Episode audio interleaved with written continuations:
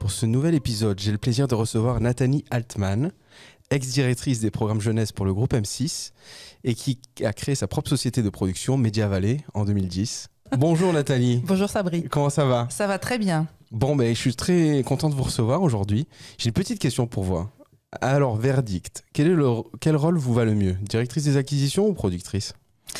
Eh ben, on va dire euh, productrice parce que j'ai jamais été directrice des acquisitions. Alors, qu'est-ce que, mais, alors, qu'est-ce que vous faisiez chez M6 En fait, j'étais directrice des programmes jeunesse. Ah. Et donc, euh, ça comportait euh, les acquisitions, mais surtout la programmation, la production, les coproductions. donc, c'était un rôle, en fait, de, de fournisseur de, de, programmes jeunesse à la chaîne. On avait nos cases et il fallait qu'on se débrouille pour les remplir avec le contenu qu'on retenait. D'accord. Donc c'est vous qui sélectionnez en fait tous les programmes que diffusait M6 à une époque. Voilà. en tout cas la jeunesse. sur la jeunesse. Exactement. Donc on, faisait de la sélection. On faisait beaucoup de coproduction. Euh, on faisait donc euh, aussi des acquisitions. On s'occupait de la programmation. On produisait des émissions jeunesse. Donc c'était vraiment incroyable parce qu'on avait un budget pour euh, produire des émissions. Notamment on avait, on avait des émissions qu'on enregistrait à Bercy. Euh, qui s'appelait Kid Machine avec 200 gamins, euh, des vedettes, etc. Donc on a fait ça quelques fois parce que ça coûtait tellement d'argent qu'on a, on a arrêté. Ça coûtait cher, oui. Ça coûtait cher, mais c'était super. Et on faisait des émissions en plateau et à l'extérieur. Euh, M6 Kid, M6 Kid Atelier. Donc il y avait c'était vraiment un, un boulot très complet, aussi bien de, faire produire du flux que de produire du stock. Euh, c'est vrai que mm, moi, c'était plus la partie production qui m'intéressait. Il y avait aussi la partie programmation, mais c'était de, produire du contenu. Euh, et, j'avais déjà cette expérience de production euh, acquise de façon précédente.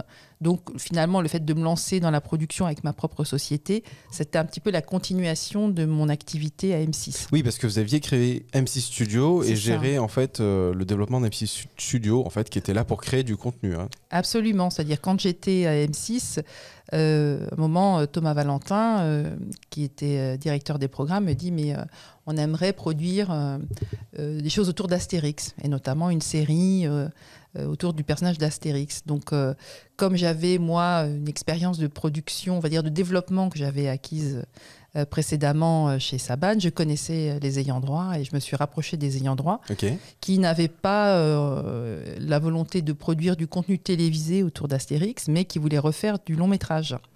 Et du coup, ben, M6 m'a donné la possibilité de produire du long métrage, euh, sachant que j'avais euh, aucune expérience de production de long métrage, mais je me suis lancée. On a créé cette euh, structure et j'ai commencé avec un premier film qui était Astérix et les Vikings. Donc on a produit en 2D. Et ensuite, ben, il y a eu d'autres films qui ont été produits en 3D, qui étaient Le Domaine des Dieux et puis récemment Le Secret de la Potion Magique. Donc, c'est des films que j'ai euh, produits en production exécutive pour le compte du groupe M6. Ok, excellent. On reviendra, on parlera un peu d'Astérix euh, un peu plus tard. Moi, ce qui euh, me plaît beaucoup dans votre profil, c'est que vous avez créé votre propre société de production à la suite de, cette, de ce passage dans une grande chaîne. Comment ça s'est passé le déclic et est-ce que vous êtes associé Est-ce que vous aviez une idée claire de où vous allez alors, euh, je ne me suis pas associée, j'avais absolument aucune idée claire de là où j'allais. Et, euh, et c'est aussi intéressant euh, parce que vous aussi, vous êtes créateur d'entreprise. Et moi, j'avais pas forcément ce profil, ou en tout cas, je pensais ne pas l'avoir. C'est-à-dire que quand j'avais envie d'une autre aventure que, on va dire, celle du confort d'un groupe, où finalement, je voyais bien comment les choses pouvaient se dérouler, j'avais envie de me mettre un petit peu en danger. Et en même temps, je n'avais pas du tout d'expérience de euh, création d'entreprise. Donc j'ai commencé en faisant du conseil, parce que je connaissais pas mal de monde, donc en proposant mes services pour euh, faire du conseil pour, euh, par exemple, Disney ou Dupuis ou des, des partenaires, notamment M6, qui a été mon premier client.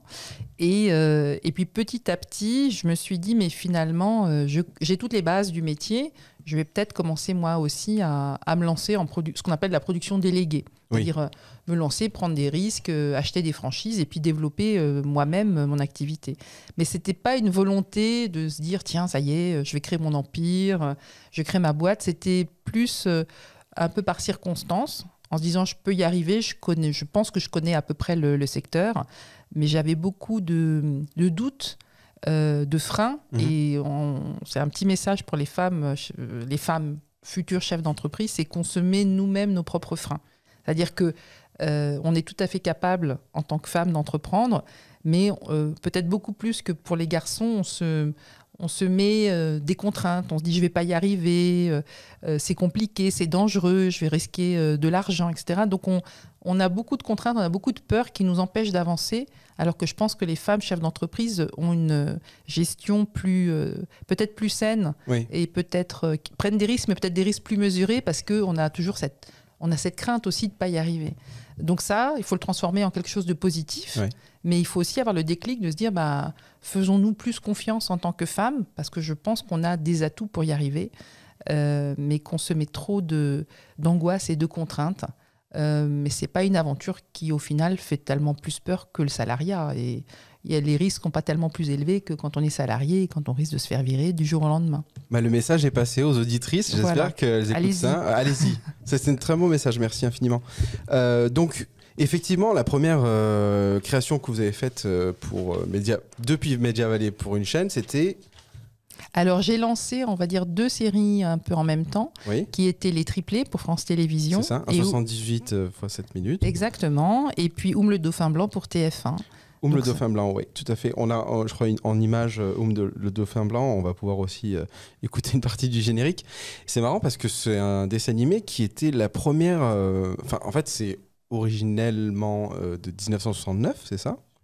Alors en fait, euh, il y a une série qui a été faite dans les années, en effet, début des années 70. Oui, c'est ça. Et nous, on était, euh, on s'est inspiré des personnages de, de, de, cette création. Et les personnages étaient créés par Vladimir Tartakovsky, dessinés par Marc Bonnet. Et donc on est euh, assez loin de cette série. On est plutôt sur les personnages. On a recréé complètement un univers à partir de ces personnages et de ces dessins.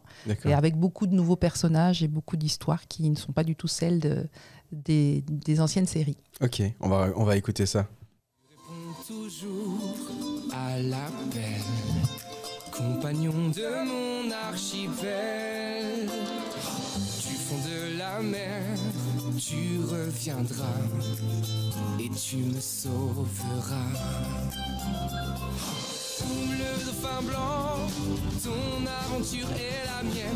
Donc ça c'était la première vente euh, de Media Valley avec euh, les triplets justement et qui vous a en fait lancé dans le business de la production audiovisuelle. C'est ça, de la production déléguée, donc euh, le métier de producteur où là on prend les risques et où on, finance les projets et où on lance le projet qui quelque part nous appartient complètement. Ah oui, pour euh, la première fois, vous aviez votre propre programme. Voilà, c'est ça. C'est-à-dire qu'on était responsable. La, la, la, responsabilité du producteur, c'est d'aller chercher les financements et de livrer le programme fini. Et donc, quand ça va pas bien, quand il y a un problème, on est, on est pleinement responsable. Donc, c'est vrai que ça peut un peu faire peur parce qu'en animation, c'est des gros montants.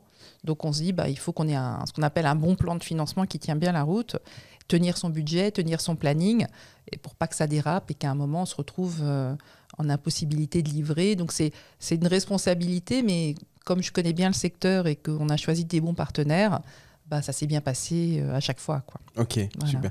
Et mais effectivement, ce cette partie-là de, de, management de budget et de, de, faire en sorte que tous les financements soient bouclés, c'est une part importante dans le, dans le travail de producteur. Oui. Euh, comment est-ce que vous vous êtes fait à, cette partie plus, euh, j'ai envie de dire, technique hein, et financière? Euh, c'est sur le tas que vous avez appris ou vous êtes formé ou... Euh, un peu sur le tas. En fait, c'est une partie commerciale et financière, peut-être plus que technique, oui. euh, puisque on va chercher des, on va chercher des chaînes, donc on vend un projet. Euh, moi, j'ai souvent habitude de dire que le producteur, c'est à la fois, on va dire, l'architecte et l'entrepreneur. C'est-à-dire qu'en gros, voilà, vous avez un terrain, il n'y a même pas de terrain, vous avez rien, et faites-moi quelque chose. Donc, vous devez aller chercher les sous, euh, donc c'est un petit peu l'entre, enfin c'est plus que l'entrepreneur, c'est le promoteur immobilier. Donc c'est le promoteur, l'entrepreneur et l'architecte tout en même temps. Il faut, et, du coup, il faut aller chercher les sous pour aller créer l'immeuble. Il faut faire l'architecture de l'immeuble et puis après l'architecture, il faut aussi construire l'immeuble. Donc c'est vrai que c'est des choses qui sont un peu complexes et d'aller chercher un financement, c'est de savoir déjà à qui on s'adresse. Mmh. Euh, pour un projet, il n'y a pas 36 chaînes. Euh, déjà, il y, en a peu, il y a peu de chaînes en France qui produisent vraiment de l'animation. Et il faut aller trouver la chaîne qui correspond au projet. Il faut aller pitcher le bon projet, faire envie. Et ensuite, c'est un assemblage. Dire sur, euh, sur Room, bah, c'était TF1. Et après, on avait besoin d'une chaîne de complément, de Oui. TJ. euh, et puis euh, de l'international, donc la ZDF, et puis euh, un distributeur vidéo. Enfin voilà, on, on assemble des pièces d'un puzzle. Et au final, il faut qu'on se retrouve avec un puzzle complètement, complètement euh, financé. Mmh. Et après commence la production et commence le, bah, on commence à dépenser de l'argent euh, qui est l'argent de, de nos partenaires. Oui. Donc on a intérêt à bien gérer son budget parce que si à un moment on se retrouve en dépassement, les partenaires, leur responsabilité, c'est juste de dire je te donne de l'argent et j'attends une série. Ouais. Si jamais tu dépasses, c'est ton problème. Donc c'est à nous de faire en sorte que, que tout tienne dans le budget qui nous est imparti et dans le planning qui nous est imparti. Ok, bah super. Et du coup, vous avez aussi euh, développé euh, dans le même type euh, d'adaptation, en fait, une adaptation d'un- d'une BD, Mhm. celle d'Ernest et Rebecca. On a une petite image de vous là avec, avec toute l'équipe. Racontez-nous un peu comment ça s'est passé cette rencontre avec les deux auteurs, qui sont Guillaume Bianco et Antonello Delena, le Mhm. dessinateur. Euh, comment est-ce que vous avez approché et puis toute cette partie finalement de bah, écoutez je vais vous acquérir euh, je vais faire l'acquisition de droits d'exploitation audiovisuelle de votre œuvre comment on travaille ensemble? Alors en fait, ça se passe par l'intermédiaire d'un éditeur. Alors certains auteurs ne donnent pas ou ne vendent pas leurs droits d'édition, pardon, leurs droits d'adaptation audiovisuelle à l'éditeur.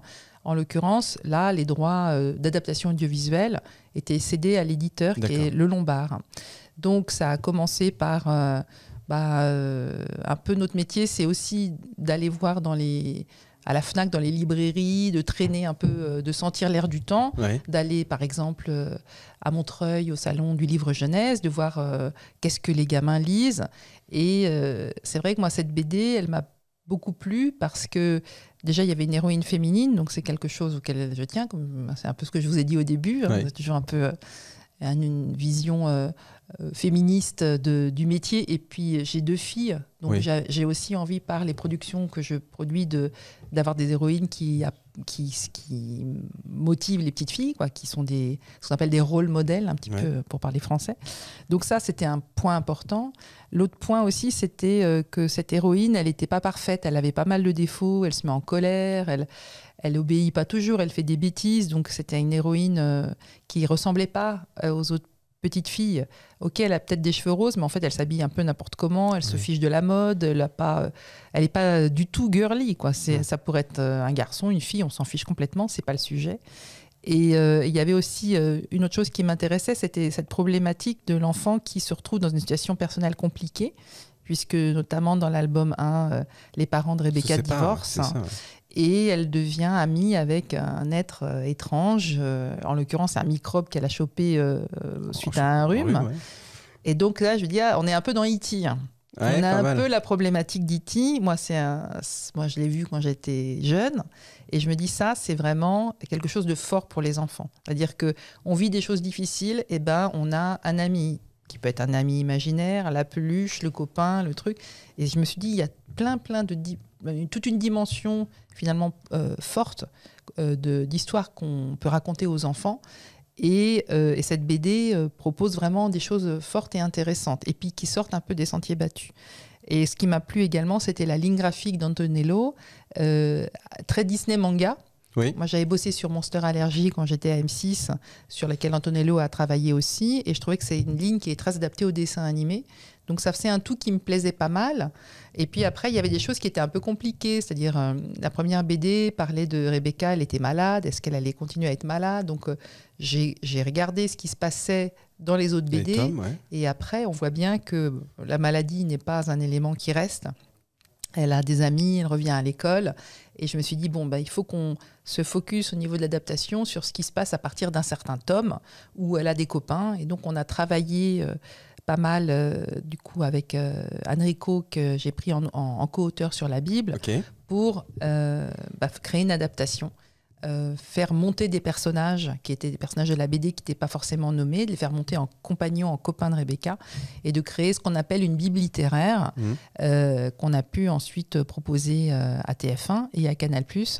Et qui nous ont suivis sur, cette, euh, sur ces recommandations, en fait. Sur le fait de dire, ben, on parle de la BD, mais on a aussi un, un, univers concret pour le dessin animé. Et ce qui était vraiment super dans le travail avec les auteurs, c'est qu'on s'est enrichi l'un l'autre. Oui. C'est-à-dire que les auteurs, comme c'est une BD récente, euh, ils étaient à l'écoute, ils ont intégré des éléments de la série dans la BD, Mm. et quand ils développaient des nouvelles choses dans la BD, on les intégrait dans la série. Donc il y a eu un dialogue très agréable entre Guillaume et Antonello et puis les équipes pour qu'on puisse euh, bah, créer tout un univers qui était propre à la série.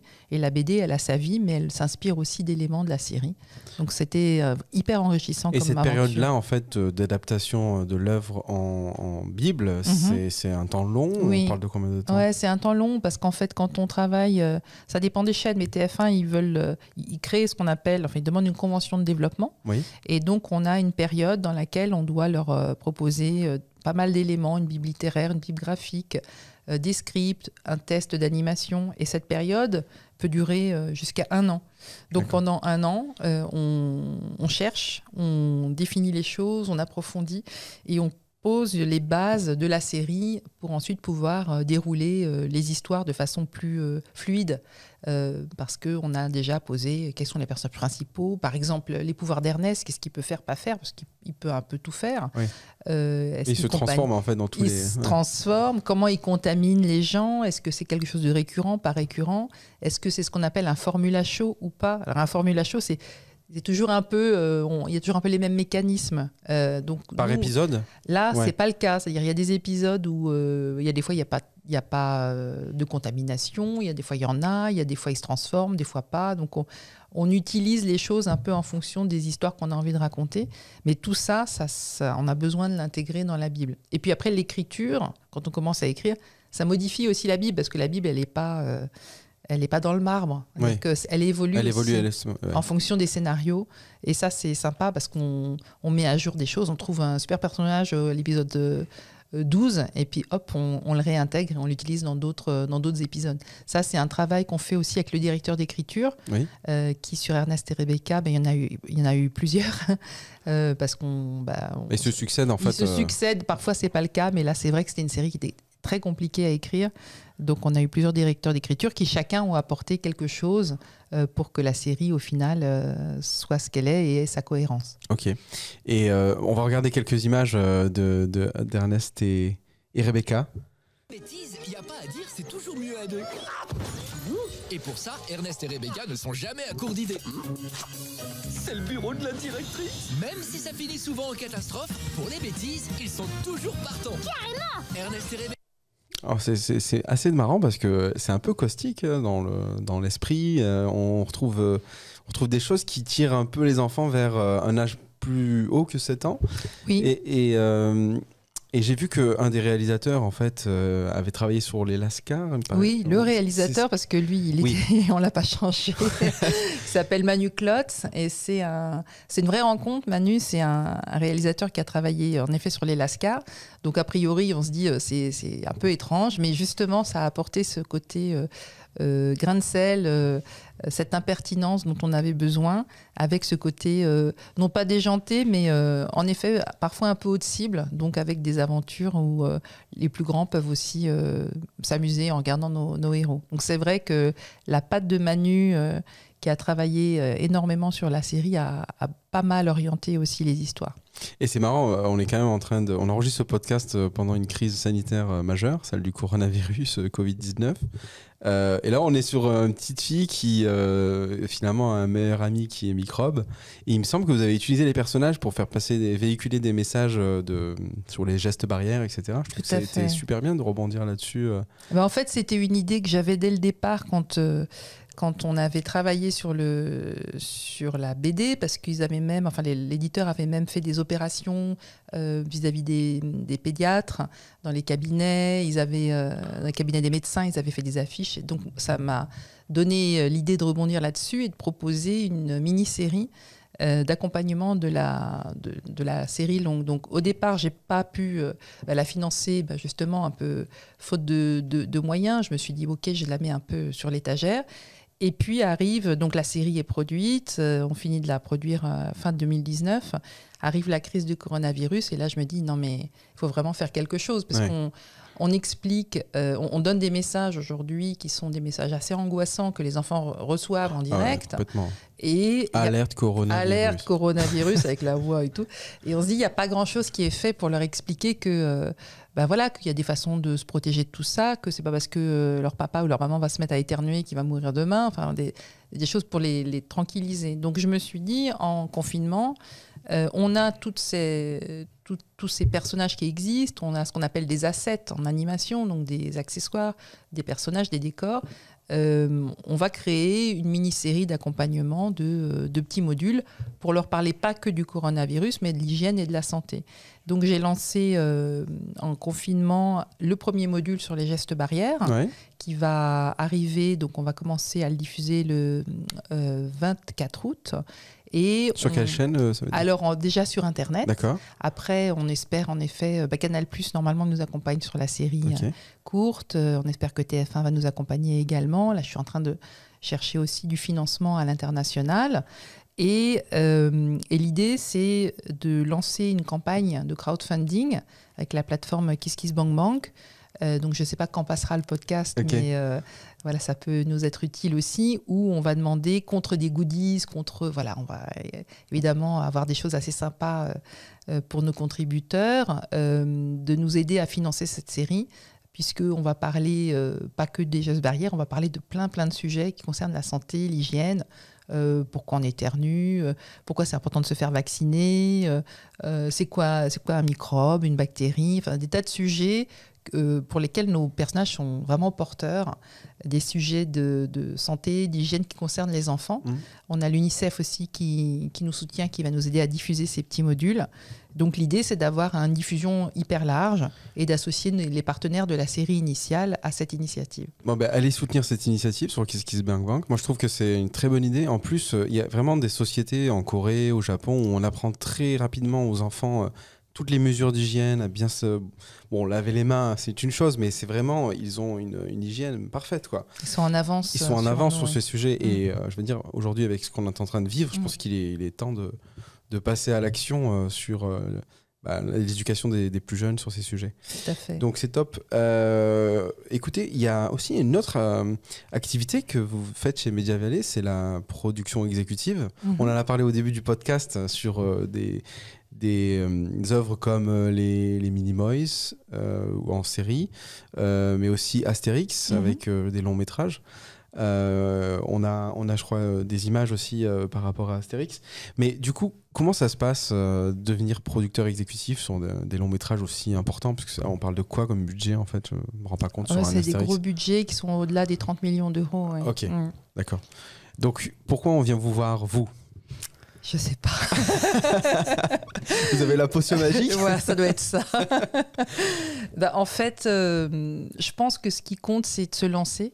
Une fois qu'on en a fait un, euh, on peut en faire plusieurs. C'est-à-dire que moi, je m'étais lancée euh, bah, avec les Vikings où M6 m'avait fait confiance.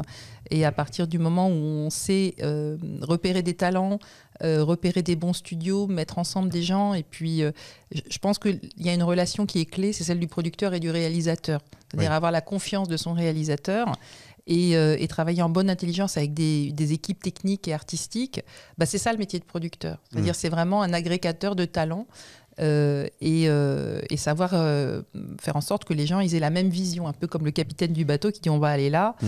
et t'inquiète pas, on sait qu'on on va y aller même si au fond de soi on flipouille un petit peu, mais ça faut pas trop le montrer. quoi. Ouais. Donc je pense que l'idée c'est qu'une fois qu'on l'a fait, on, on a quand même les clés pour pas trop se planter, choisir les bons studios. Puis moi, j'ai quand même pas mal d'années dans l'animation, donc je commence à connaître un peu les gens, les, les- les bonnes personnes. Donc, euh, donc quand on m'a confié euh, bah, ces, gros budgets, c'est aussi parce que euh, je sais mettre les moyens là où il faut et, et, et tenir les budgets, pas les dépasser et, et s'associer avec les, les bonnes équipes et les bons talents. Après, j'étais pas toute seule. Euh, le producteur euh, délégué sur l'Astérix, c'est Philippe Bonny à MC Studio. Donc Oui. euh, voilà, c'est un travail d'équipe. Et puis les, les réalisateurs qu'on a eus sur les, sur les Astérix en 3D, bah, entre Alexandre Astier et Louis Clichy, on était bien entourés quand même. Ah ouais, voilà. c'est- c'est pas mal, ouais, Voilà. c'est un beau Plus. Micros Studio en studio d'animation, on- n'avait pas trop trop de chances de se planter, mais après on peut se planter quand même. Donc euh, c'est c'est un peu la. On va- Vous dites la potion qui prend quoi. Ouais, c'est ça. Ben justement, on va voir un, un- la, un partie de la bande-annonce de Astérix, la secret de la potion magique, Mhm. euh, qui avait été justement. ben, vous avez été productrice exécutive sur ce long métrage. À partir de maintenant, je ne dois plus être le seul à connaître la formule de la potion magique. Quoi? Je vais donc partir à la recherche d'un jeune successeur à qui la confier. Quoi? Catastrophe, Obélix. Qui sait ce qui se passerait si la puissance de la potion magique tombait dans n'importe quelle main? Panoramix Avez-vous en tête la liste des jeunes druides gaulois bien cotés? Je crois qu'on a des petites fiches. Des petites fiches? De la petite fichette maison Impeccable Impeccable Là, j'ai les super nuls. Ceux-là, ils sont pas fichus de faire une soupe à l'oignon. Ici, les mauvais, mais qui arrivent quand même à bricoler deux, trois trucs. On me surnomme Magnétix.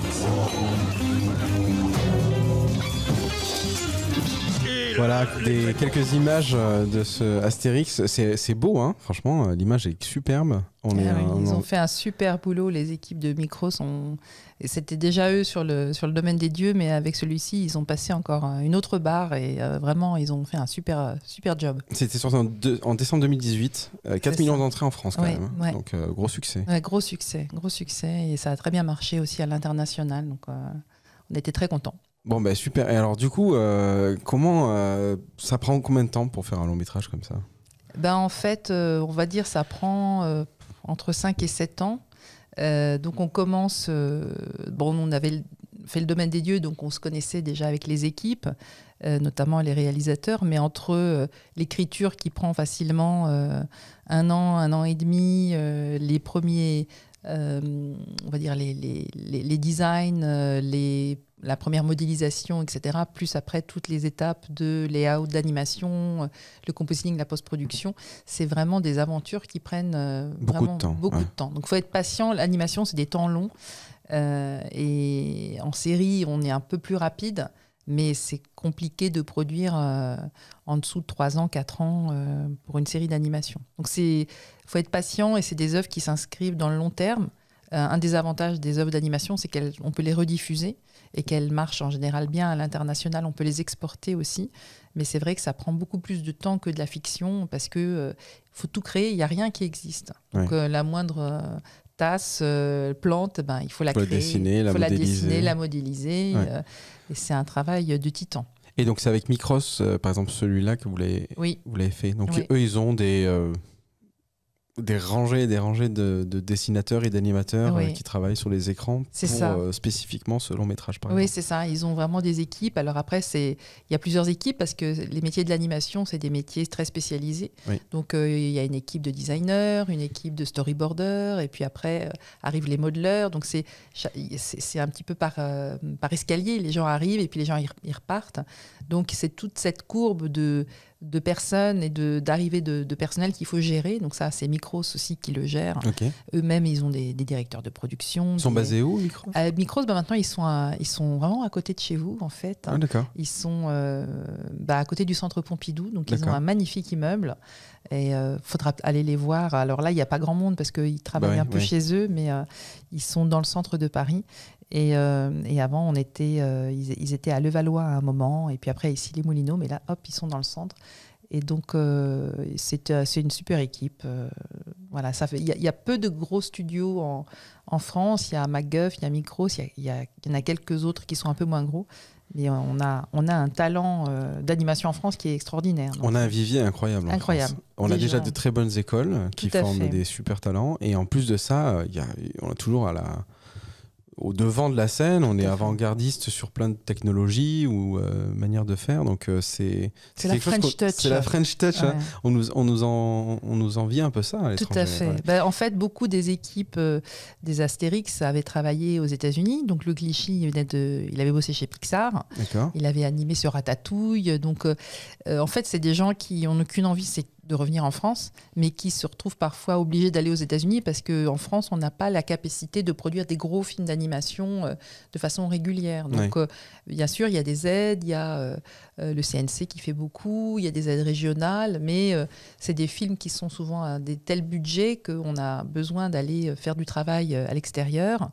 Euh, et euh, il y a pas mal d'aides, notamment ce qu'on appelle le crédit d'impôt, Oui. avec toute une réflexion aujourd'hui euh, un peu gouvernementale pour renforcer ces dispositifs, pour qu'on arrive à encore plus relocaliser euh, l'animation en France. Alors comment ça fonctionne ce crédit d'impôt exactement en fait? Bah, en fait, euh, sur les dépenses, donc ça dépend, c'est pas les mêmes euh, barèmes en, en animation télé, en animation cinématographique, mais sur les dépenses, il y a un pourcentage qui peut être euh, 25% sur la télé, 30% sur le cinéma, pourcentage des dépenses qui est pris en charge par l'État sous forme de crédit d'impôt.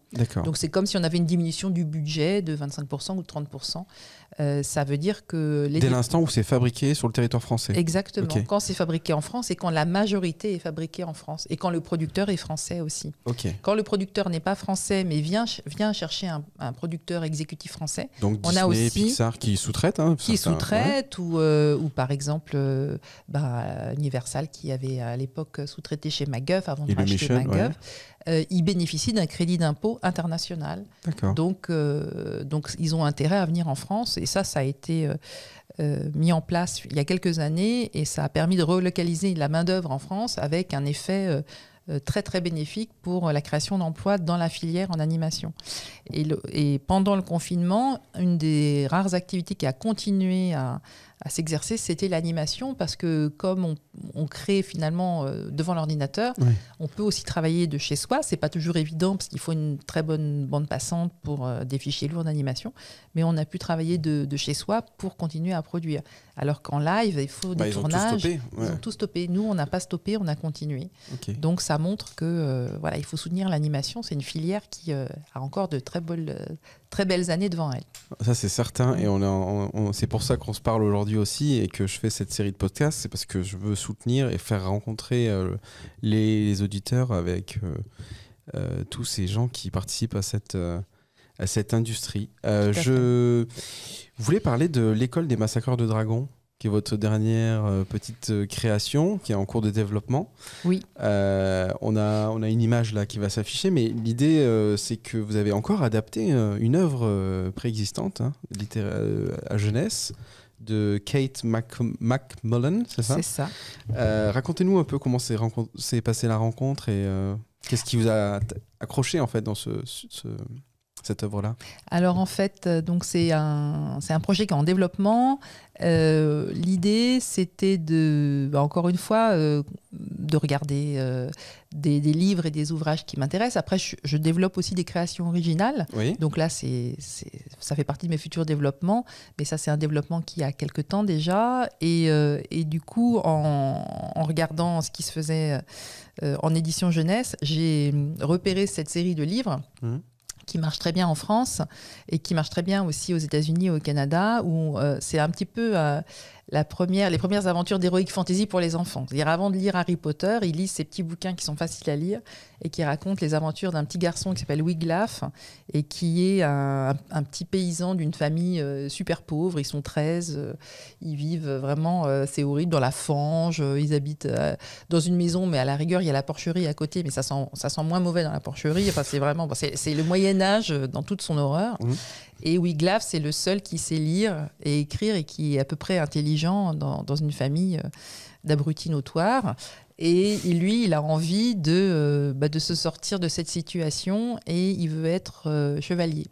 Donc il décide de rentrer dans une école, l'école des massacreurs de dragons, qui est une sorte d'Harvard de la chevalerie de l'époque.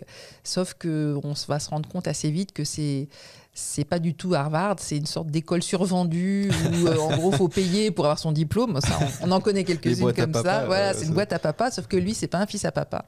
Et lui, il va vraiment vouloir devenir chevalier, donc il va euh, gagner ses galons euh, en commençant tout en bas, en étant assistant du cuisinier, et puis il va, il va euh, terrasser gentiment, parce qu'on massacre jamais les dragons dans cette série, on, on les fait s'évaporer, on les fait s'enfuir, parce que les dragons sont, sont plutôt, euh, plutôt sympas, et, et c'est juste des nuisances, quoi. Ouais. c'est pas vraiment des méchants. Et donc, il va réussir à se débarrasser d'un dragon et il va être euh, euh, inscrit dans l'école, mais toujours sur un siège éjectable, puisqu'il n'a pas l'argent pour payer euh, ses frais d'inscription. Donc ça, ça m'a plu aussi, parce qu'il y a un petit message quand même qui est le fait qu'on peut changer son destin. On n'a pas besoin de venir d'une famille privilégiée pour finalement euh, devenir quelqu'un. Donc c'est un message qui m'a plu et c'est un, un projet que que j'essaie de développer. C'est pas évident.